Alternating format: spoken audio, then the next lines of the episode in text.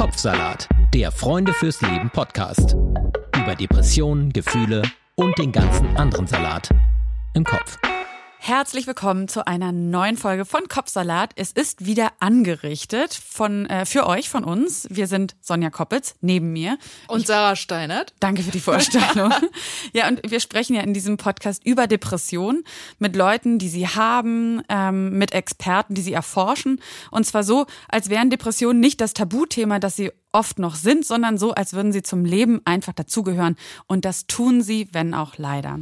Ja, und als wir angefangen haben, uns über unsere eigenen Depressionen und Erfahrungen damit irgendwie auszutauschen, haben wir gemerkt, ah, wie, dass es ja schon hilft, ne? wenn man darüber spricht, jetzt mit Freunden, mit Freundinnen, aber auch wenn wir das jetzt so quasi euch erzählen in einem Podcast und ähm, wir auch ja regelmäßig Feedback von euch bekommen, dass es euch auch hilft, haben wir gedacht, machen wir doch weiter.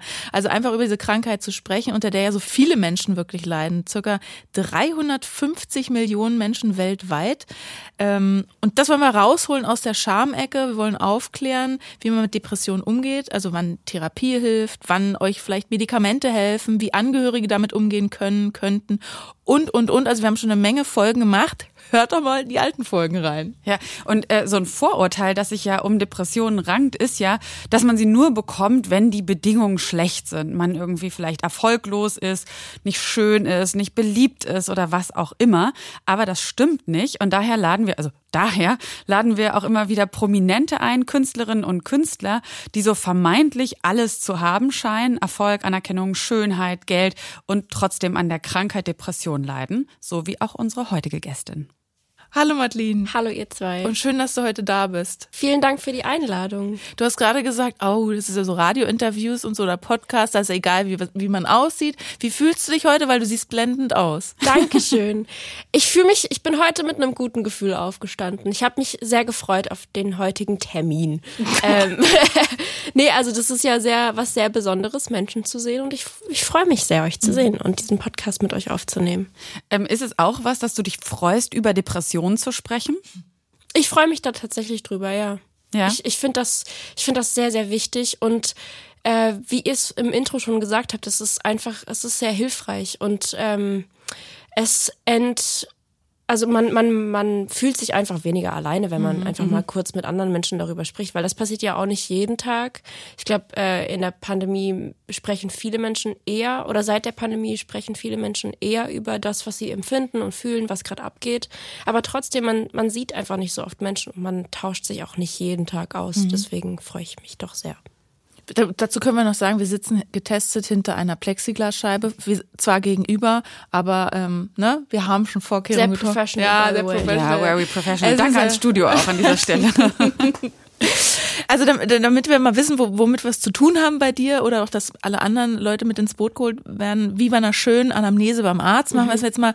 Äh, wir fragen so ein bisschen ab, weil ähm, bei dir tauchen so Stichworte auf wie Borderline, Essstörung, Depression, Panikattacken. Was davon hast oder hattest du? Hol uns da mal so ein bisschen ins Boot. Mhm. Ich hatte als Teenager Essstörungen. Ähm, ich war ziemlich doll magersüchtig, so bis ich so 17 war und dann wurde es langsam besser. Also es wurde auch schon seit 15, 16 besser, aber es ist natürlich ähm, ein längerer Prozess gewesen. Ich habe Depressionen und äh, Panikattacken, Angstattacken gehören da mit irgendwie zum Programm. Mhm. Genau. Und wie ist es mit Borderline? Es gibt ja diesen einen Song von dir, mhm. ähm, ne? Und da waren wir uns dann nicht so ganz sicher. Ha, ne? Hast du dies quasi so diagnostiziert bekommen, dass du das Borderline-Syndrom hast? Oder sind das einfach, man sagt ja bei Borderline diese extremen Gefühlsschwankungen, mhm. sind das Gefühle, die du kennst? Ähm, es sind Gefühle, die ich kenne. Es ist irgendwie ein Begriff, der äh, mir sehr nah war, weil ich wirklich lange irgendwie, ich hatte nicht die, also nicht die Angst davor oder Panik davor, das zu haben ähm, oder damit diagnostiziert werden zu können. Aber so bipolare Störungen und Borderline, das war irgendwie was, was ich, was ich immer so, als ich jünger war, für möglich gehalten habe, dass das eventuell mhm. auf mich zutreffen könnte. Und ich fand es einfach ein wahnsinnig spannendes Thema und äh, ein verrücktes Wort irgendwie, auch das auch im deutschen Sprachgebrauch immer mehr mhm. stattfindet und deswegen mhm. hab und auch aber oft auch im falschen Zusammenhang. Also wird jeder immer schnell zum Borderliner abgestempelt ja, ja, genau, oder so. Und das ist eine genau. psychische Erkrankung, was die wenigsten absolut. wissen, was es überhaupt bedeutet. Ne? Ja, absolut. Aber tatsächlich wurde ich damit nicht diagnostiziert mhm. bis dato. Mm, bei dir ging ja alles sehr früh los. Ne? Du hast es mhm. ja eben schon erzählt, die Krankheiten auch, aber auch ähm, deine musikalische Karriere. Mhm. Du hast mit 14 Jahren, als äh, YouTube ja wirklich noch wesentlich unbekannter war als heute, angefangen, dort so deine ersten selbst geschriebenen Songs zu singen, zu performen, hast Videos hochgeladen und eben damals aber auch schon ja die Diagnose bekommen, ähm, Depressionen zu haben. Kannst du dich daran noch erinnern, wann ähm, du das erste Mal gemerkt hast, dass irgendwas ähm, ja irgendwie vielleicht gesundheitlich, psychisch nicht ganz in Ordnung bei dir ist? Gerade so in der Pubertät stelle ich mir das auch schwer vor. Ähm, ja, also ich muss, ich muss generell sagen, dass das verschwimmt alles sehr doll in meiner Erinnerung. Also einfach, weil tatsächlich so viel passiert ist in so einem kurzen Zeitraum ähm, mhm. und in, in so einer intensiven Zeit. Ich meine, jugendliche Menschen, haben, da passiert so viel emotional mhm. und, und irgendwie, das ist sehr verschwommen. Aber ich erinnere mich an so ein paar, an so ein paar Fetzen. Also ich erinnere mich zum einen daran, dass ich ähm, einen Sommer hatte. Da muss ich so, weiß nicht, so 14 gewesen sein und da da habe ich ganz doll gemerkt, dass sich was geändert hat zu den ganzen Sommern davor. Mhm. Ähm, ich komme aus dem Schwarzwald und da ist überall Natur und man macht immer ganz ganz viel und und da war es zum ersten Mal so, dass ich so gar kein Interesse hatte, mhm. mit irgendjemandem irgendwas zu machen. Mhm. Und da war ich schon in den Keller gezogen und ähm, also ich, ich liebte meinen Kellerreich, so weil irgendwie meine, meine Eltern haben äh, ein Haus und äh, das Zimmer, in das ich dann gezogen bin, in den Keller, ähm, das war quasi der alte Bandproberaum von meinen Eltern Ach, cool. und, und ich habe ja dann auch damals schon Musik gemacht und, und dann habe ich mich da sehr zurückgezogen und mich wahnsinnig wohl gefühlt, aber da ist dann halt auch gleichzeitig ganz viel passiert und mhm. ähm, ich erinnere mich auch, dass ich noch bevor es dann so richtig doll wurde und, und auch andere Menschen auf uns zu oder auf mich zukamen, mhm. ähm, dass ich selber schon, ich bin mal zu einem, zu unserem Hausarzt gefahren ähm, oder zu meinem damaligen Hausarzt gelaufen mhm. bei uns im Dorf und, ähm, und habe gesagt, dass ich glaube, dass ich eine Erstörung habe. Ja, krass, okay. Das heißt, das ist dir jetzt sogar zuerst aufgefallen? Ja, absolut. Mhm. Also, ähm, weil ich einfach ähm, ich hab, ich hatte damals schon eigentlich ein gutes Verhältnis zu meinen Eltern. Klar, natürlich mit den typischen Dingen, die so passieren. Man, man kapselt sich irgendwie ab und man streitet sich auch mal und, und ähm, man will auch Distanz zu den Eltern gewinnen. Aber an sich, ich liebe meine Familie und das mhm. habe ich damals schon und wir haben uns immer gut verstanden. Aber ich habe halt gemerkt, dass ich irgendwie auch halt ganz krass meine Eltern einfach anlüge mhm. über, über mein mhm. Essverhalten und dass ich mich rausschlängel und dass das ist einfach irgendwie, aber es fing an mit einer mit einer ähm, ganz normalen Diät. Und auch da, daran erinnere ich mich tatsächlich. Ich erinnere mich, dass das anfing, weil wir kamen aus dem aus dem Urlaub zurück. Und ich bin an dem Abend, als wir aus dem Urlaub zurückkamen, noch, äh, wir wohnen an so einem Fluss. Und ich bin dann so nachts um 23 Uhr, total untypisch für mich, weil ich eigentlich doch recht ängstlich bin, so in der mhm. Dunkelheit und mhm. so. Aber es war natürlich Sommer und ähm, auch vielleicht auch noch nicht ganz dunkel. Und dann weiß ich noch, dass das so das Erste ist, äh, das, das, das Erste war, was ich gemacht habe, und zwar rauszugehen und irgendwie an dem Damm rumzurennen. Und Ach so, um nochmal Kalorien zu Ja, ja, genau, genau. Ah, und, ja. ähm, und irgendwie, ich weiß nicht, weil vielleicht kennt ihr das, wenn man so unterwegs ist und so äh, Roadtrip oder irgendwie mit, mit dem Flugzeug, irgendwie man, man isst so viel. Man isst am Flughafen. so viel, ja. Und, und, man fühlt sich so, da, die, die Verdauung ist auch tagelang mhm. kaputt, weil man so viel Scheiße gegessen hat. Und so unregelmäßig und Ja, und ja. ganz weird einfach und irgendwie immer nur so, so Softdrinks und mhm. ach, naja, auf jeden Fall, dann bin ich da laufen gegangen und so fing es an. Mhm. Ähm, und auf jeden Fall, dann hat sich das super, ich habe, glaube ich, innerhalb von einem Jahr irgendwie so, ich, ich weiß nicht genau, was es war, aber ich glaube, ich habe schon so solide 25, 30 Kilo abgenommen. Mhm.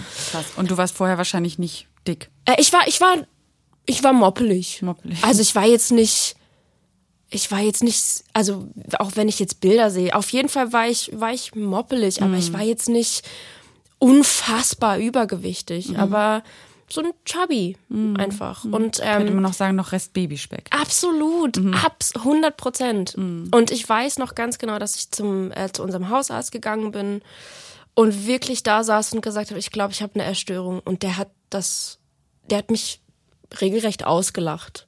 Wie, inwiefern? Weil äh, ähm, er das der, so nicht gesehen hat, oder? Ne, nee, der, der hat, ähm, ich, ich kann mich jetzt nicht mehr an den genauen Wortlaut erinnern, erinnern, aber er meinte, das ist total übertrieben und ähm, mhm.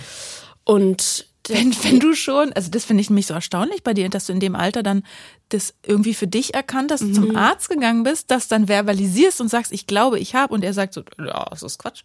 Naja, also ich, ich bin dahin, weil ich äh, au- auf der einen Seite halt, ich meine, ich war damals schon sehr so emotional woke und viel auf Tumblr unterwegs. Tumblr war da, ich weiß nicht, ich glaube, Tumblr gibt's heute noch.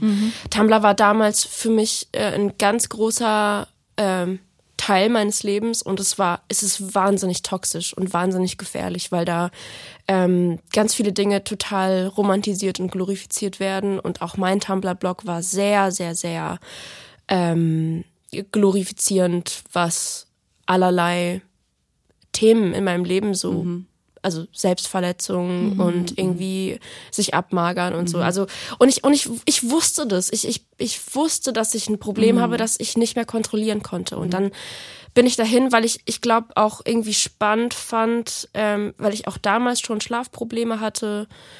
Und ich dann dachte, vielleicht kann ich den ja fragen, ob er mir helfen kann, dass ich wieder schlafen kann. Und ähm, und dann bin ich dahin und habe gesagt, ich, ich, ich penne nicht und ich esse nicht und ich habe ähm, ich habe einfach irgendwie Angst gerade, weil ich halt meinen Eltern auch das Ganze irgendwie nicht zumuten kann. Und dann bin ich da super frustriert wieder nach Hause gelaufen, wirklich, weil das so, so gut wie, also es ist halt unser Dorfdoktor, so.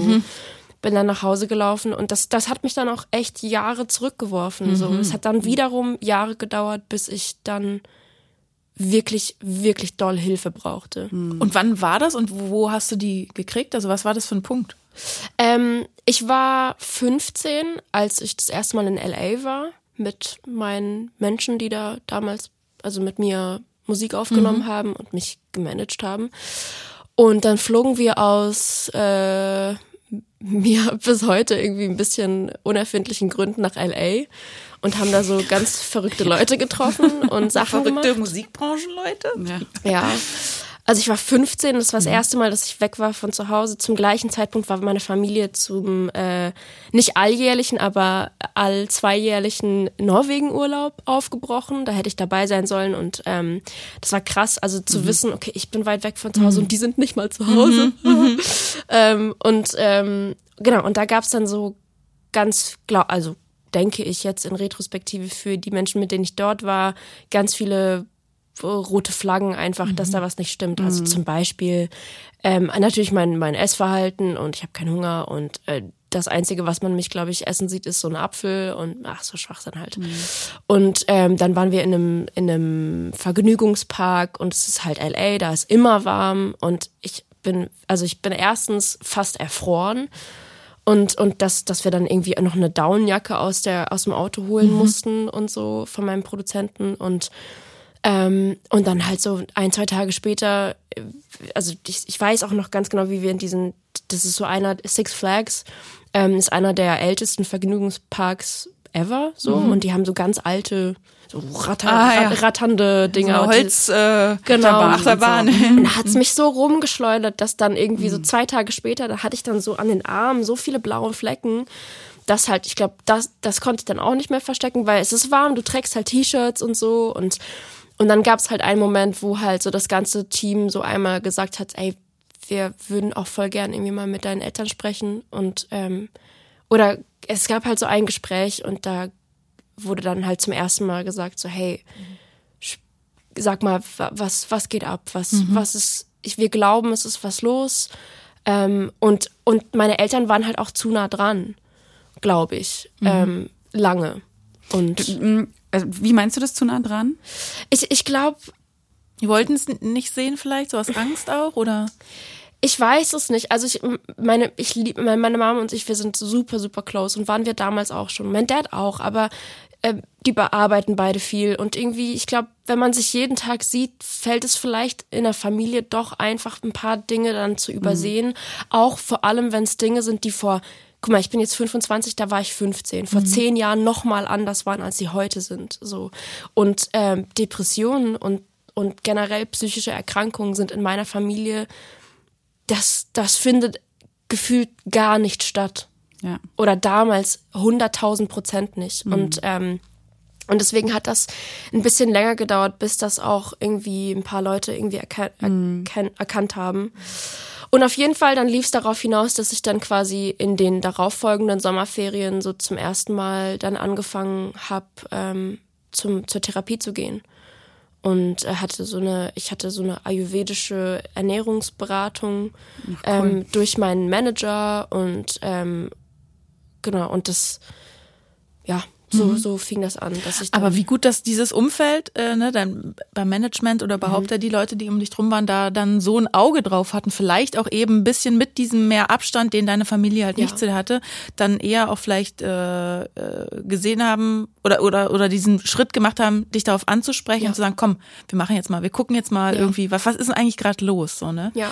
Ähm, aber weil du jetzt die Familie ja auch nochmal angesprochen hast, ich würde gerne mal so über die, die Ursachen und oder ja, Auslöser bei dir sprechen, weil das kann man ja immer nicht sagen bei Depressionen, Ja. ne? wenn wir das alle Eine wüssten. multifaktorielle Krankheit. Ja, bla bla, das haben wir alles schon gelernt bei Kopfsalat, ne? Man kann es einfach nicht. Aber was denkst du dann, also welche Rolle spielen vielleicht auch bei dir, wenn du sagst, es spielt in der Rolle, äh, in der Familie äh, tausendprozentig keine Rolle, nicht drüber gesprochen wird, aber welche Rolle spielen die Gene, die Veranlagung oder auch die familiäre Situation zum Beispiel? Wie würdest du das einschätzen? Ich persönlich glaube, dass da ganz, ganz, ganz viel zusammenkommt. Ähm, also, ich, äh, also, man könnte zum Beispiel damit anfangen. Ich weiß, dass mein Opa Antidepressiva nimmt. Also, ich weiß, dass mein Opa definitiv Depressionen hat. Ähm, das ist aber was, was ich erst so seit ein, zwei Jahren irgendwie auf dem Schirm habe. Okay. Und also ich meine, das macht total Sinn. Als ich dann wusste, war war ich so, ah, ja klar. Ja. Ja. Ja, natürlich. Okay, ja, klar. Ähm, meine Eltern sind, würde ich sagen, m- emotio also mental total stabil, im Gegensatz zu mir, mein Bruder auch. Ähm, auch generell alle Menschen in meiner Familie sind mental gefühlstabil. Klar hat jeder so seine Themen. Aber ähm, ich glaube nicht, dass jemand außer mir und meinem Opa irgendwie Depression hat. Was, was ich mir auch noch echt gut vorstellen kann, ist, ist ich, ich meine, da kenne ich mich vielleicht nicht so, nicht so gut aus, aber es gibt doch dieses unverarbeitete Gedankengut, ne? Oder, oder so, so unverarbeitete Traumata. Traumata. Und meine Familie sind Deutsche aus Russland. Äh, Ach, du meinst die dann auch so quasi über mehrere Generationen, wo man dann auch so sagt, das wird so quasi so im, Epigenetisch weiter. genau so weitergegeben? Ja, also das glaube ich, weil ich meine, da ist einfach unfassbar viel passiert. So, also die, da wo, also Familienmitglieder wurden umgebracht und äh, die wurden, also meine die Ge- Generation meiner Großeltern und meiner Urgroßeltern wurden nach Sibirien verschleppt. Ähm, also zum Zeit des zur Zeit des Zweiten Weltkriegs, wo die ähm, quasi in Deu äh, also in Russland äh, Russlanddeutsche sind ja quasi vor 300 Jahren oder so mal nach Russland ausgewandert, ähm, durch Katharina die Große, die gemeint hat, kommt, äh, ihr kriegt Land, äh, Steuerfreiheit, ihr dürft Wir wollen hier einfach mal ein paar Deutsche ansiedeln. ja, und, und einfach so, wir brauchen ein paar äh, Farmers und was weiß ich. Und dann, genau, haben die sich da irgendwie angesiedelt in zwei Hauptkolonien und dann zum Zeit, zur Zeit des Zweiten Weltkrieges war halt jeder Deutsche in Russland Faschist und potenzieller Staatsfeind. Und dann wurden die nach Sibirien verschleppt, viele Leute wurden umgebracht. Ähm, da ist ganz viel passiert in meiner Familie, das, das, das kann man sich kaum vorstellen. Und ich glaube, das ist natürlich ein bisschen abstrakter, aber ich kann mir vorstellen, dass es das ist. Und, ähm, und dann das Hauptding ist jetzt so seit ein paar Jahren irgendwie, denke ich darüber nach. Ich kam halt fast dreieinhalb Monate zu früh auf die Welt. Uh. Und ich bin körperlich irgendwie fein so, aber ich, ich kann mir total gut vorstellen, dass das, dass das irgendwie Dinge begünstigt. Ähm, oder äh, weiß, ich weiß nicht, dass das irgendwie vielleicht anderswo Spuren hinterlassen hat. Und dann generell, so all diese Dinge, die da, die passiert sind, all dieses, ich wurde in der Grundschule gemobbt und ich, ich war ein Moppelchen, da wurde ich deswegen gemobbt. Und ähm, und dann dieses ganze Musikding, das, das, das ist, das, da ist so viel passiert. Ähm, ich, ich weiß es, ich weiß es nicht. Ob das was we ich frage mich das ganz oft, ob ähm, ich Depressionen entwickelt hätte oder ob das irgendwann mal eines Tages aufgeploppt wäre, wenn ich ein ganz anderes Leben eingeschlagen hätte, wenn das alles nicht so früh passiert wäre. Mit dem musikalischen Musik- Erfolg auch ja. und so, ne? Meinst Genau, du? und generell mit dieser, mit dieser ganzen Welt, so ich meine, ich war, seit ich 13 war, war ich in, in so einer, ich habe mich, also das, das war früher so ein Running Gag, dass ich das ge gesagt habe, so ich habe mich halt echt ähm, gefühlt wie Hannah Montana. So. Also, weil ich, ich bin halt zur Schule gegangen und habe halt jahrelang so im Heimlichen, also wirklich auch im Heimlichen, irgendwie meine Musikkarriere aufgebaut.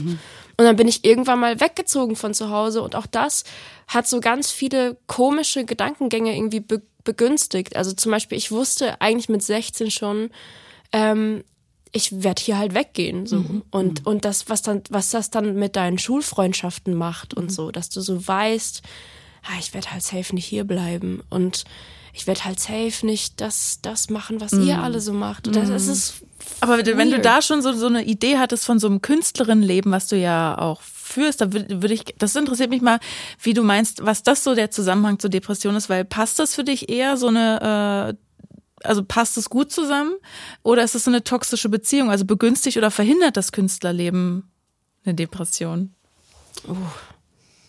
ich glaube das läuft Hand in Hand miteinander ähm, beides also ich glaube, die Depression wird vielleicht getriggert durch mein Leben oder wird verschlimmert durch die, durch die Dinge, die so passieren oder die so das an Normalität irgendwie darstellen, was ich halt als Normalität kenne. Ähm, aber natürlich irgendwie begünstigt das auch meine Kreativität.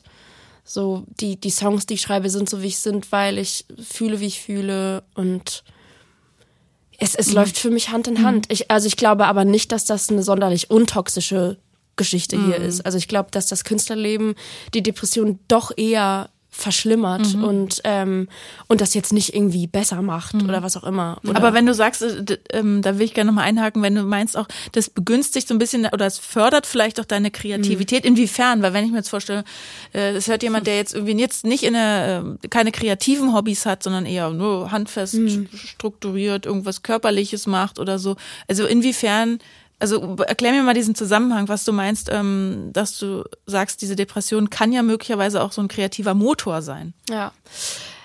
Also gefühlt, auch wenn das super ungesund klingt zu sagen, gefühlt schreibe ich die allerbesten Songs, wenn ich des Todes betrübt bin. Also, und klar schreibe ich viele Songs über Liebe und Liebeskummer und so, aber das, das meine ich eigentlich gar nicht. Ich, ich, ähm, ich meine halt einfach wirklich so dieses, ich, ich habe so eine, eine wahnsinnige Komfortzone im Alleine sein und mich zurückziehen und mich dann in, in meine Gedanken wiegen, so. Und dann schreibe ich halt, also auf die, auf die letzten Jahre so bezogen, einfach die besten Songs. Das ist auch so ein bisschen diese, ne, was wir kennen in der Depression, die Grübelspirale. Ne, Das ist ja so, das ist ja eigentlich so was sehr Ungutes. Aber auf der anderen Seite, wenn du das jetzt gerade so denkst, denke ich ja klar, sich dann so ein bisschen in, in, in diese Tiefe der Gefühle, auch in das Leid, also so ein bisschen reingrooven, könnte man im Positiven auch sagen. Und dann das illustrieren und dann, dann wächst das ja auch so, ne? Und das ist, das kann ich mir auch vorstellen, die das, ähm, Ja. Naja, also ich kann es mir so vorstellen, dass es halt dein Kanal ist, ne, das zu kanalisieren und damit ja auch rauszugeben irgendwie. Also aus diesen, weil die Grübelschleifen sind ja nie gut, die führen ja immer nach unten. Aber wenn Ja, man aber das, wenn wenn, man das da einen dann Kanal gleichzeitig rausfließen genau, lässt, aber das geht ja nur, wenn du diesen Kanal Ja, hast, was anscheinend bei dir auf jeden Fall die Kreativität ist. Ja. Aber wahrscheinlich ist es dann auch wieder so ein Henne-Ei-Ding. Ja, also voll. man weiß es nicht so ganz genau. Weil als du es erzählt hast, habe ich gedacht so, ähm, ja, na klar, wie kann man denn ein junges Mädchen mit 14, 15, was sowieso schon irgendwie ähm, eine gewisse Labilität irgendwie mit sich bringt, wie kann man denn das dann nach L.A. schicken? So, und auf der anderen Seite hast du gesagt, ja, aber dann doch die Nähe im Elternhaus, vielleicht auch am Rande des Schwarzwalds, so bestimmte Sachen sind auch einfach nicht so Themen, die so easy auf dem Tisch lagen. Und dann ja gut, dass du dann zu Leuten kamst, L.A., äh, ne, sowieso irgendwie Kreativszene, wo das vielleicht auch viel normaler ist, die das auch so häufig kennen, auch Essstörungen, auch in der Branche und sowas, dass das dann so angesprochen wird. Ne? Es ist wahrscheinlich schwierig, wirklich so auszumachen, was ist zuerst da gewesen. ja. So. Ich glaube, was, was auch ganz doll irgendwie diese, diese Erstörung und so dann ähm, auch in die Wege geleitet hat, war halt immer dieses Anderssein. Also das, das knüpft auch wieder an das Russlanddeutschsein an, so weil wir, wir, ich komme halt aus so einem ganz kleinen Dorf, ne? Und da wohnen so 1300 Leute oder was. Und ähm, und wir sind halt so, also ich glaube, bestimmt gibt's jetzt, also wir haben ja auch, äh, also meine Oma und mein Opa wohnen da, meine Tante, mein Onkel wohnen auch da, der Rest der Familie wohnt in anderen Dörfern und so, aber so on paper waren wir halt die einzigen nicht hiesigen Leute in diesem Dorf. Mhm. Und das, das war halt für mich im Kindergarten schon, von, Ja, schon spürbar. So ich, äh, meine Mama erzählt bis heute, dass ich irgendwie aus dem, äh, in der, im, am Anfang ähm, im Kindergarten irgendwie nach Hause kam und gesagt habe, ähm, wieso reden die alle so? Oder, oder warum, die sagen alle zu mir, ich rede komisch. Und ähm, weil ich, ich komme ja aus, aus Baden-Württemberg, da spricht man halt Badisch. Ja, sprich mal Und- kurz Badisch. Oh Gott, ähm, das, Ich ja, mag das total. Ich habe da nämlich mal gearbeitet eine lange Zeit. Aber ich kann natürlich ganz viel singen sagen, Ja. so, aber so äh, Kantschwilsch und Ja. Ja, so ein bisschen klar. Hanoi. ja, das ist Schwäbisch. Ach, das ist wieder schwer. Hanoi. Hanoi. Hanoi. Hanoi ist auch ein Vietnam, aber ist auch Schwede. Ähm, ja, aber irgendwie so meine Eltern haben natürlich auch irgendwie nicht, nicht das krasseste äh, Badisch ever, also mittlerweile natürlich. Aber ähm, genau, und deswegen haben wir eher so ein bisschen Hochdeutsch gesprochen. Und da fing es schon an. Und, und irgendwie so, das ist auch bei meinen Eltern immer noch Thema, dass sie, dass sie total Angst haben. Ich meine, die wohnen seit über 25 Jahren in diesem Dorf, so, aber ähm, so mein Dad hat zum Beispiel immer noch Momente, wo ihn das wahnsinnig triggert, wenn er das Gefühl hat, irgendjemand aus dem Dorf hat der Russe zu ihm gesagt. das macht den fertig. Und ich glaube, dann äh, irgendwie in der weiterführenden Schule und so, da, da, da, da fiel ich dann weniger auf, weil super viele Kinder aus der ganzen Stadt zusammenkamen und alle aus verschiedensten Backgrounds so. Aber wisst ihr, was ich meine? Also irgendwie, ich glaube, das ist vielleicht auch so Klar. dieses, die- man will keine An als Kind, ich glaube, als, als junger Mensch, du willst niemandem eine Angriffsfläche geben. Aber mittlerweile, jetzt bist du 25, wohnst ja in Berlin, bist nach Berlin gezogen, wo man immer denkt, ah, Großstadt, ah. Also ich bin ja gebürtige Berlinerin, Sarah auch. Ähm, wir kennen dann beide Seiten, ne? Das ist, so eine Großstadt kann ja auch stressen, kann aber auch wieder so ein, so ein Schutz sein, weil anonym und hier kommen alle Leute von irgendwo und so. Was würdest du sagen, welchen Einfluss hat jetzt Berlin auf dich, auf deine Gesundheit? Boah, ey, das, das ist wirklich total unterschiedlich gewesen über die Jahre. Ähm, jetzt gerade könnte ich es gar nicht sagen. Also be beziehungsweise doch, ich kann ich kann es schon sagen. Und zwar, dass ich merke, dass ich keinen Bock auf die Stadt gerade habe. Aber einfach, weil alles, was diese wundervolle Stadt ausmacht, gerade nicht da ist. Und das ist, das ist halt das draußen sein und draußen mit Leuten irgendwie, was wir vorhin gesprochen haben, so, ähm, dieses spontane irgendwie Bierchen mit irgendwelchen Leuten, die du äh, gerade zufällig getroffen hast und und diese dieses tolle Freiheitsgefühl in dieser Stadt, all das ist halt nicht da und mir fehlt das. Ich fühle mich total eingesperrt.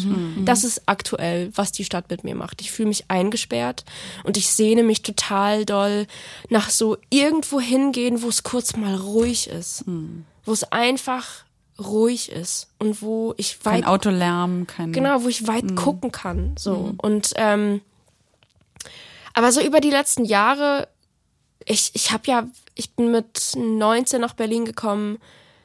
Ich bin ja hier erwachsen geworden, so richtig. Also ich bin hier zu einer erwachsenen Frau geworden. Ich habe mega viel gelernt. Ich habe mega viele tolle Leute kennengelernt. Ich war feiern, was eigentlich, äh, ich bin eigentlich nicht so der der Clubgänger oder so, aber das habe ich gemacht und das hat sicherlich hier und da geholfen. Und die Barkultur hilft irgendwie zu socialisen und irgendwie mal rauszukommen. Aber das mit der Anonymität und dass diese, ja, äh, mir, mir fehlt das schon, dass man so irgendwie mh, einfach so Leute hat, die man weiß nicht, in, bei denen man sich irgendwie, also wir haben ja natürlich viele Freunde und, aber alle sind verteilt durch die ganze Stadt und so. Und irgendwie, ich, ich wünschte manchmal könnte ich so, Mama, ich, äh, ich komme nach Hause so. Und dann bin ich gleich da, sondern ich, nee, ich muss halt äh, sechs Stunden Zug fahren.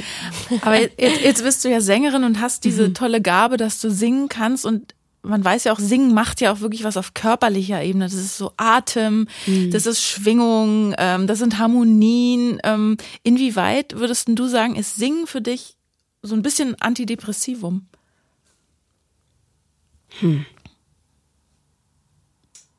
Und auch kannst du singen, wenn du in einer, in einer Episode zum Beispiel gerade steckst. Sehr gute Frage. Weil wenn du schon sagst, du schreibst die besten Songs, wenn es dir eigentlich schlecht geht. Sind viele Fragen in einer. oh, fang irgendwo Also, an. generell würde ich eigentlich sagen, ich bin lange jemand gewesen, der super wenig singt. Also ich war jahrelang. Ey, warte mal, bist du die Richtige? nee, aber ich war so immer jemand, ich war halt eigentlich, also ich bin ich sag auch immer, ich bin so ein falscher Löwe. Also ich, ich kam ja halt wirklich leider ein bisschen zu früh auf die Welt und bin jetzt halt Löwe und fühle mich, also klar habe ich mir das antrainiert, Löwe zu sein und so, aber ich bin halt eigentlich total schüchtern und mhm. introvertiert, aber ähm, und war deswegen eigentlich immer jemand, der wenig gesungen hat. Ich glaube, das ist jetzt auch schon wieder ganz anders als vor ein paar Jahren. Mhm auf Tour hat das einen sehr therapeutischen Effekt. Also mhm. natürlich, du hast halt dieses dauerhafte High, ne? Und das ist ganz doll geknüpft an, an all dieses, an dieses gemeinsam Singen. So das, das ist auch das, was mir mhm. so krass mhm. fehlt. Mhm. Dieses, diese Abende, wo du mit den, keine Ahnung, 600, 700 Leuten, die da sind, ihr singt alle gemeinsam. Das ist halt, das ist crazy, was da mhm. passiert. Mhm. Ähm, wir haben mal im Chor zusammen gesungen, ja. Sonja und ich. Ein bisschen kennen wir das. ja, aber irgendwie, ich, Musik ist auf jeden Fall aktuell nicht mehr so doll und, und singen halt dementsprechend auch nicht so doll. Ähm, nicht mehr das, was ich so mache, um runterzukommen. Mhm. Das, das, das ist so total, also es ist nicht traurig, aber es ist halt einfach, wie es ist. Mhm. Musik ist halt mein mein Job. So, mhm. es ist, ja. es ist nicht ja. mehr wie als Teenager, wo du so deine, wo du abends zur Gitarre greifst und irgendwie was klimperst, sondern mhm. es ist, es ist die. Ich habe auch einen viel zu hohen Anspruch. Ich muss, also wenn ich mhm. was dann schreibe oder wenn ich was singe, dann muss ich immer einen Song schreiben und dann mhm. muss ich, dann muss es immer krass sein. Mhm. Und deswegen mache ich das gar nicht mehr so oft, weil ich denke, ich will mich selber nicht enttäuschen mhm. und deswegen mache ich das gar nicht so oft. Denkst ähm, du auch ähm. manchmal, dass du noch mal so, was deine Karriere angeht, vielleicht noch mal irgendwann einen anderen Weg einschlägst? Äh, jein. Also ich kann das, ich kann es mir kaum vorschlagen, äh, vorstellen. Ich, also es ist irgendwie ein bisschen geteilt. Ich stelle mir total, also mein Wunschszenario ist, dass irgendwann nicht mehr zu machen, weil ich mir so vorstelle, es wäre voll geil, so mit 40 komplett stable zu sein mhm. und Privatier. Ähm, ja, oder weibliche Privatier.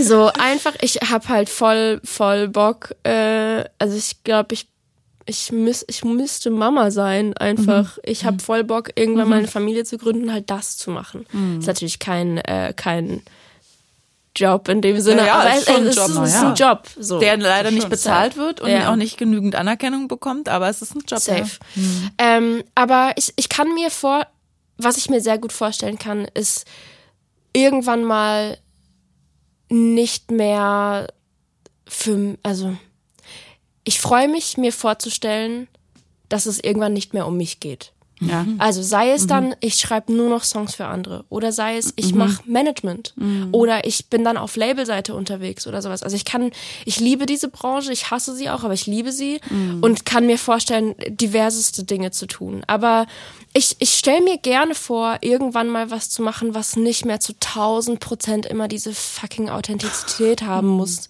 Und die es ja dann doch auch nie komplett haben gibt, kann, ja. oder? Wie meinst du das? Naja, so ich meine, ich würde sagen, das ist halt so ein Label, mit dem dann gerne ähm, so, so, so, so auf der einen Seite, ja, sei mal bitte voll krass authentisch, aber in Situationen, wo die Authentizität dann doch vielleicht gerade eher bedeutet, boah, ich bin halt ja als auch depressiver Mensch halt vielleicht gerade super lethargisch in Grübelschleifen, mhm. kann gerade gar nichts, bin leer und habe trotzdem irgendwie muss tausend Termine mhm. absagen, dann ja. sagen wahrscheinlich die meisten, na ja, okay, authentisch, aber kannst du nicht das trotzdem machen? Und ja, dann ist ja, ja so, naja, das ist jetzt aber dann doch auch wieder nicht authentisch. Und Absolut. Also es gibt super viele Momente, wo ich halt ganz oft Dinge mache, wo ich weiß, oh, ich will das eigentlich nicht machen genau. und dann mache ich das, weil mhm. ich Leute nicht enttäuschen mhm. will, weil ich meine Managerin nicht enttäuschen will, weil ich mich selber irgendwie auch nicht enttäuschen will, weil dann was abzusagen oder nicht zu machen, weil es einem gerade nicht gut geht, ist natürlich auch irgendwie da sehr den Finger in die Wunde mhm. halten und sagen, ah, mir geht's nicht gut, ich kann das gerade nicht machen, sondern mhm. dann machst du es lieber und ja, ähm, ja,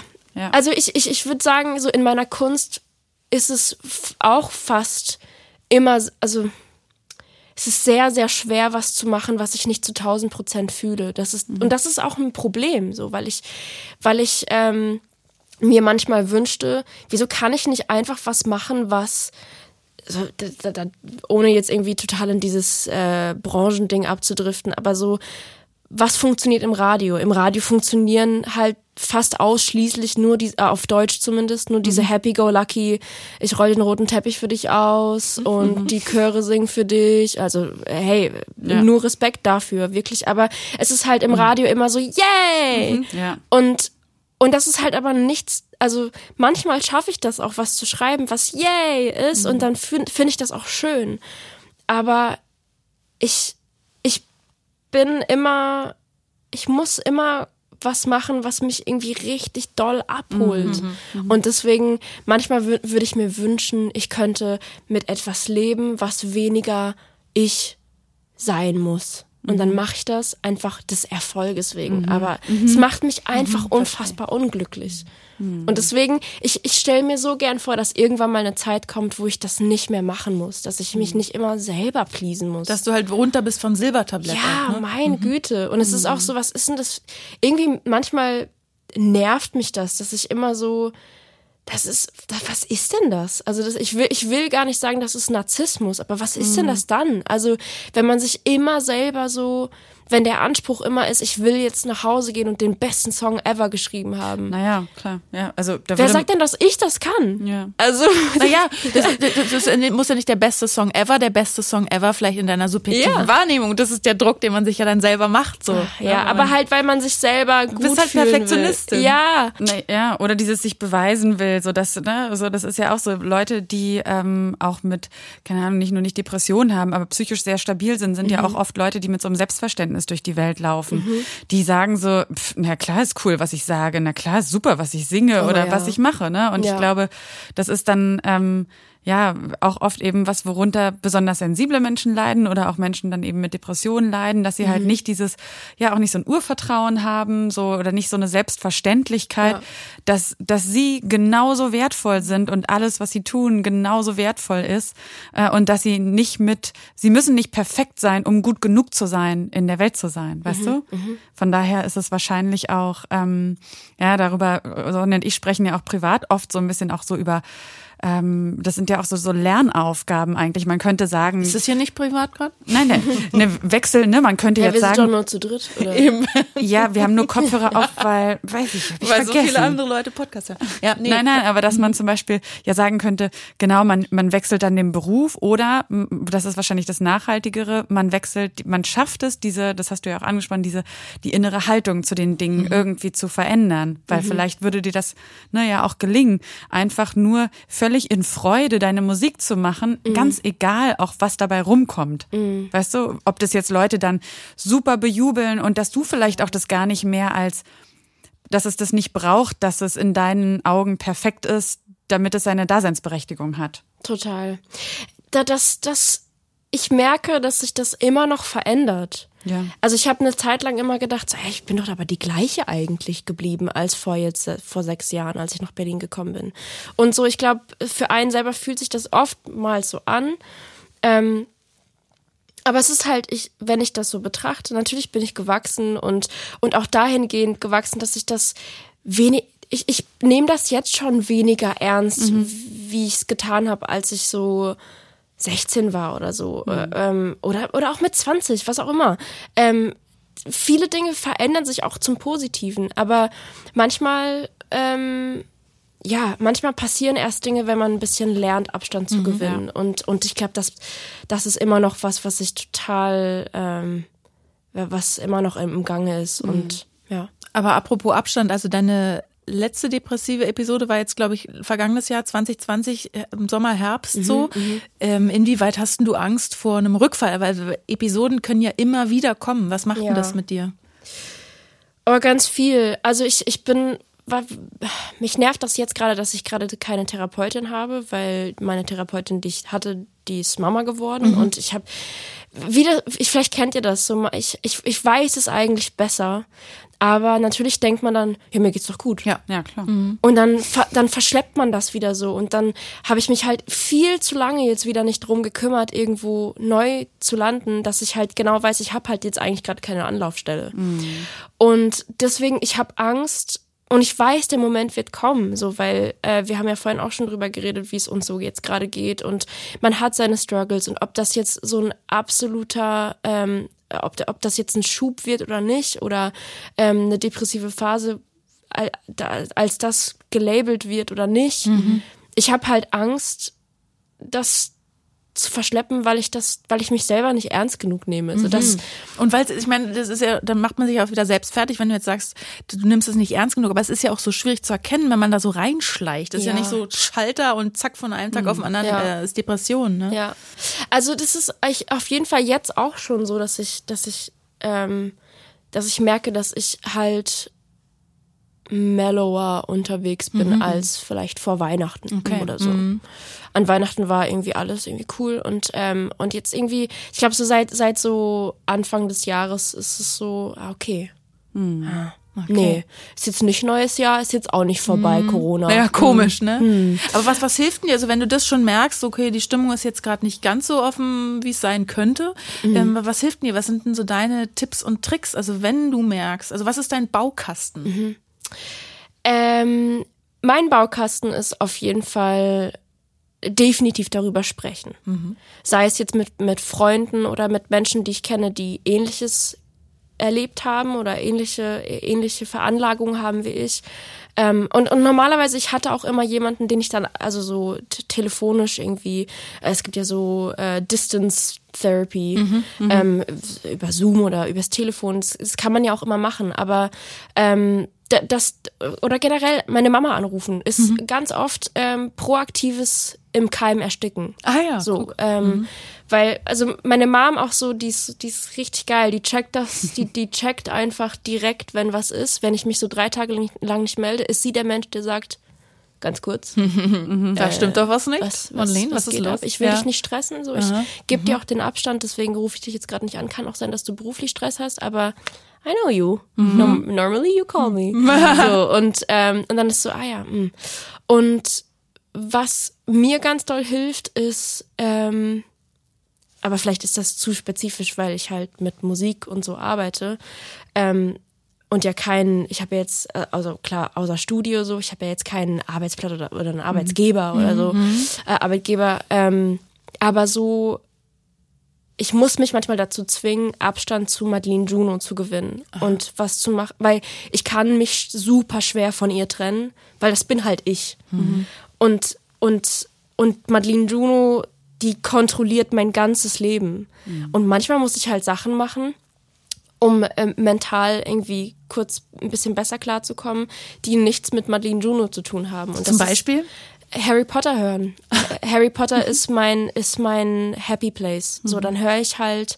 Ich meine klar, Madeline Juno malt auch und macht auch ganz viel kreativ so im, im bildlichen Sinne. Aber dann höre ich halt, dann dann nehme ich Abstand und wenn's also wenn's mir nicht gut geht, höre ich halt alle Harry Potter Bücher back to back. Mhm. So und das das Wie viele Stunden kann ich verstehen. Oh, super viele. Ich glaube Wochen, Wochen. Und dann ist die Episode sowieso vorbei. Ja, ja. aber dann dann das ist das ist, oder zum Beispiel, mir, ge mir geben auch Serien super mm. viel Halt, weil ich, da, das ist vielleicht auch crazy, aber ähm, ich, ich gucke dann so zum Beispiel Grey's Anatomy oder so mhm. oder ähm, Friends, mhm. ist, weil du dann so Teil dieser Gang bist, dass ich und also ich meine wiederum dann platzt mir der Kragen, wenn dieser wenn diese Serie dann vorbei ist, dann heul ich und dann geht's mir ganz es schlecht. keine neue Staffel. ja. My life. So aber aber ist es dann nicht auch so ein aber bisschen so so ein bisschen Flucht, weil ich ertappe ja, mich selbst klar. dabei auch. Ich bin dann so ein Binge Watcher dann auch in dem klar, Moment. Natürlich. Ja. Aber das ist das ja, es gibt halt gefühlt nur Extreme bei mir mhm. und und manche Extreme sind halt wiederum irgendwie ganz gut für mich. Irgendwie mhm. so extrem Binge-Watching und so. Ja, aber was mir auch sehr hilft, ist Kochen und Backen und so und, und Menschen bekochen. Ähm, ist ja jetzt auch nur bedingt möglich während der Pandemie, aber. Aber Brotbacken geht. Ja, seit dem ersten so, Lockdown backt doch jeder. Ich back halt immer so Hefezöpfe und bring dann Leuten so, willst du Hefezopf? Ja, ich bring vorbei. Okay, bis gleich.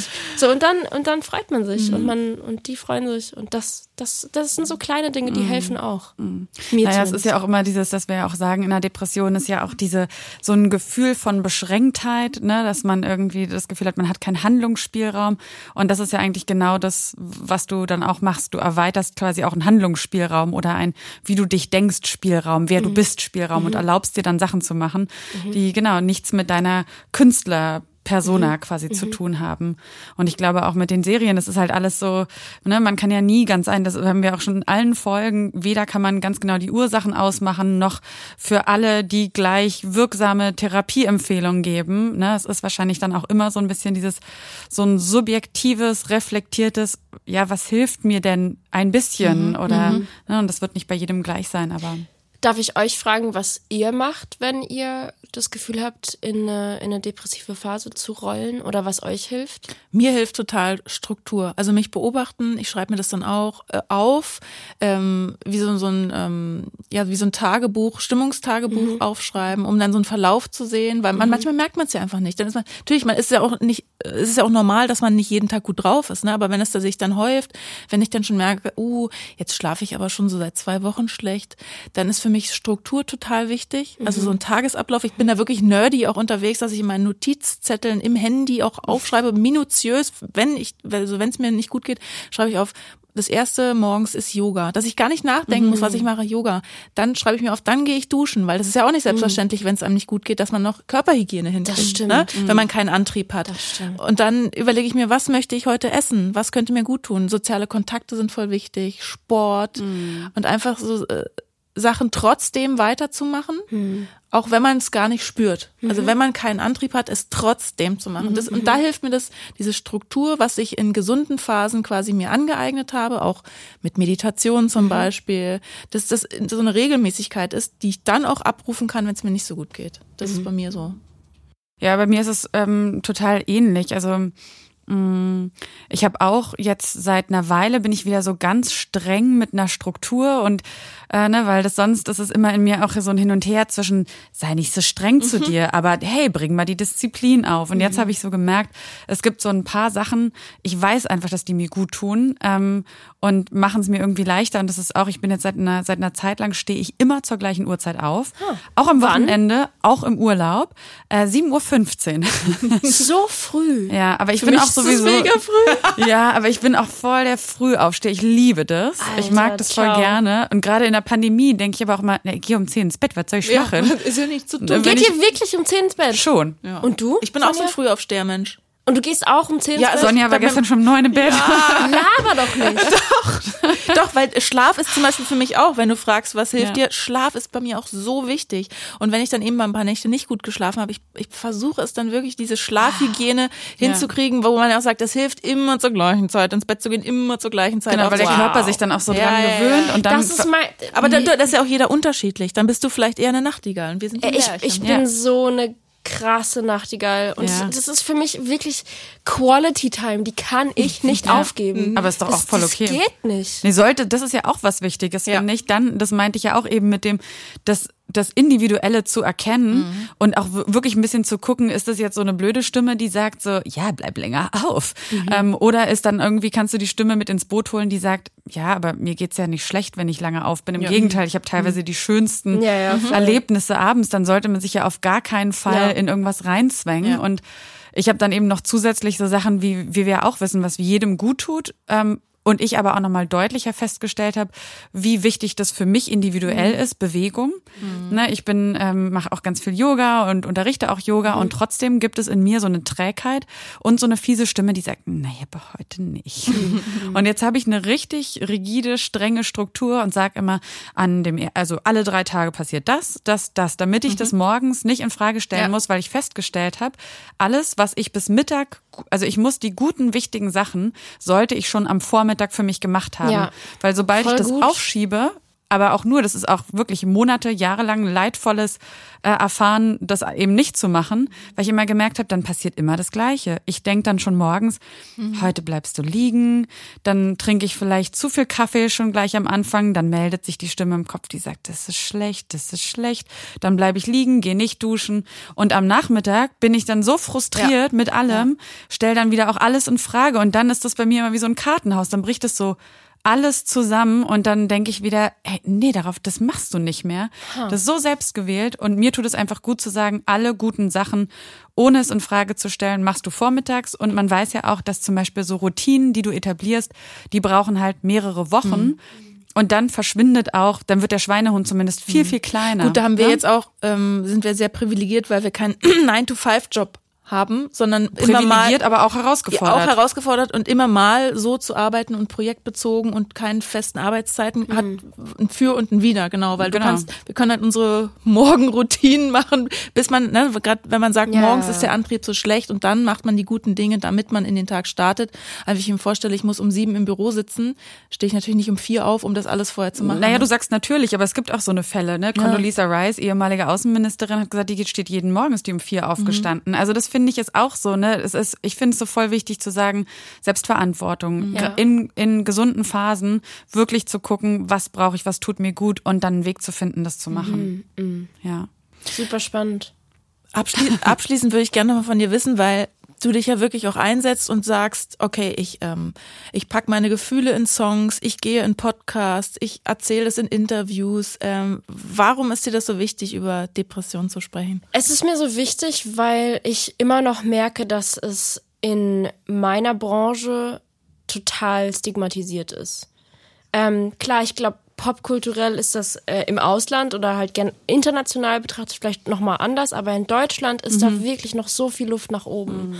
Und ähm, es, es, es passieren so ein paar Sachen. Zum Beispiel, dass jetzt irgendwie Thorsten Sträter und Kurt Krömer, habt ihr es gesehen? Ja. So, das, das ist halt Voll, Wahnsinn, weil das sind krasse Menschen, die eine riesige Fanbase haben und ähm, zusammenkommen und darüber darüber sprechen und und das ist halt, das kriegt dann ein mediales Aufsehen. Bei mir ist es natürlich nicht so krass, aber in in meinen in meinen Möglichkeiten. So Ja, in, und in, auch deine, du hast ja auch noch ganz andere Leute, die du erreichst, als jetzt Genau. Thorsten Sträter und Kurt Ja. Krömer, ne? Ja. Und vor allem, ich glaube halt, für mich ist irgendwann mal, ähm, das, also das, das darf überhaupt nicht so Kalkül, äh, oder man, man darf das nicht Kalkül, oder natürlich darf jeder alles, aber ähm, da, das war gar nicht so, dass ich so, oh krass, eine Lücke, ah, that's mine. so, sondern, Ach, sondern wie gut, dass ich das auch habe. ja, so, aber so, ich habe halt einfach gemerkt, dass das natürlich was ist, was pa- einfach passiert, weil es mir gut tut.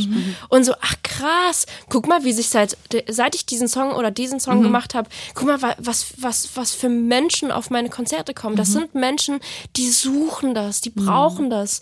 Und ich glaube, in der in der deutschen Musik ist natürlich gibt es ganz viele Künstler, die ähm, die feinfühlig und nicht ähm, nicht nur dieses Happy-Go-Lucky-Ding fahren, aber es ist noch so viel Luft nach oben. Und deswegen ist es mir einfach wichtig, mit dem, in dem, was ich tue, und das, das ist natürlich Popmusik, das da zu thematisieren und dann auch einfach darüber zu sprechen, weil ich Teil einer Generation bin, die das sicherlich schon besser angeht als die Generation unserer Eltern so.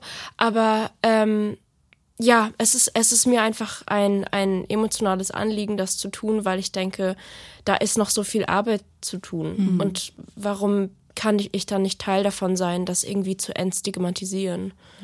Ähm, weil mich das einfach selber oft begleitet hat, dass das ein Tabuthema war. Und das sollte eigentlich nicht passieren. Ja, da sind wir natürlich auch äh, Nutznießer deiner Offenheit. Und äh, wir freuen uns total, dass du heute bei uns warst und dass du so offen mit uns darüber gesprochen hast und wünschen dir, dass du das auch weiterhin tun kannst und natürlich auch, dass ja der Druck, den du da auch manchmal spürst, sich vielleicht weiter ein bisschen auflöst und du vielleicht das aber auch, solange es nicht so ist, auch einfach teilen kannst, weil das ist ja ne, auch so, dass man ähm, für uns ja auch wichtig, wir haben Depressionen und wir machen Podcast darüber, was nicht heißt, dass wir wissen, wie man sie los wird, aber dass man eben auch einfach diesen Prozess teilt und anderen Leuten das Gefühl gibt, so, ey, so läuft es halt, ne? Das ist Teil des Lebens, wir kämpfen damit und ähm, ja, trotzdem haben wir irgendwie auch Freude an unserem Leben, Dinge sind schön und so weiter und so fort. Also Absolut. vielen, vielen Dank, Martin Juno, dass du heute bei uns Danke warst. euch. Danke euch. Und ja, und euch als Zuhörerinnen und Zuhörer natürlich auch vielen Dank fürs eben Zuhören, weil wir für euch machen wir das ja auch, wir machen es ja nicht aus, aus Langeweile oder aus unserer aus dem Verantwortungsgefühl, was wir auch äh, ja spüren, was du auch so ein bisschen geschrieben hast, ne, äh, beschrieben hast, dass man das halt teilt und teilhaben lässt. Also wir machen es auch für euch und wir freuen uns natürlich total, wenn ihr uns deshalb abonniert und keine Folge mehr verpasst und dann hören wir uns sowieso beim nächsten Mal, in der nächsten Folge von Kopfsalat. Ja, und wenn ihr Anregungen habt, Ideen, Themenwünsche, was auch immer, schreibt uns auch sehr gerne, auch gerne bei Instagram oder sonst wo. Da freuen wir uns immer und ja, in diesem Sinne, bleibt gesund. Tschüss. Tschüss. Kopfsalat, der Freunde fürs Leben Podcast. Über Depressionen, Gefühle und den ganzen anderen Salat im Kopf.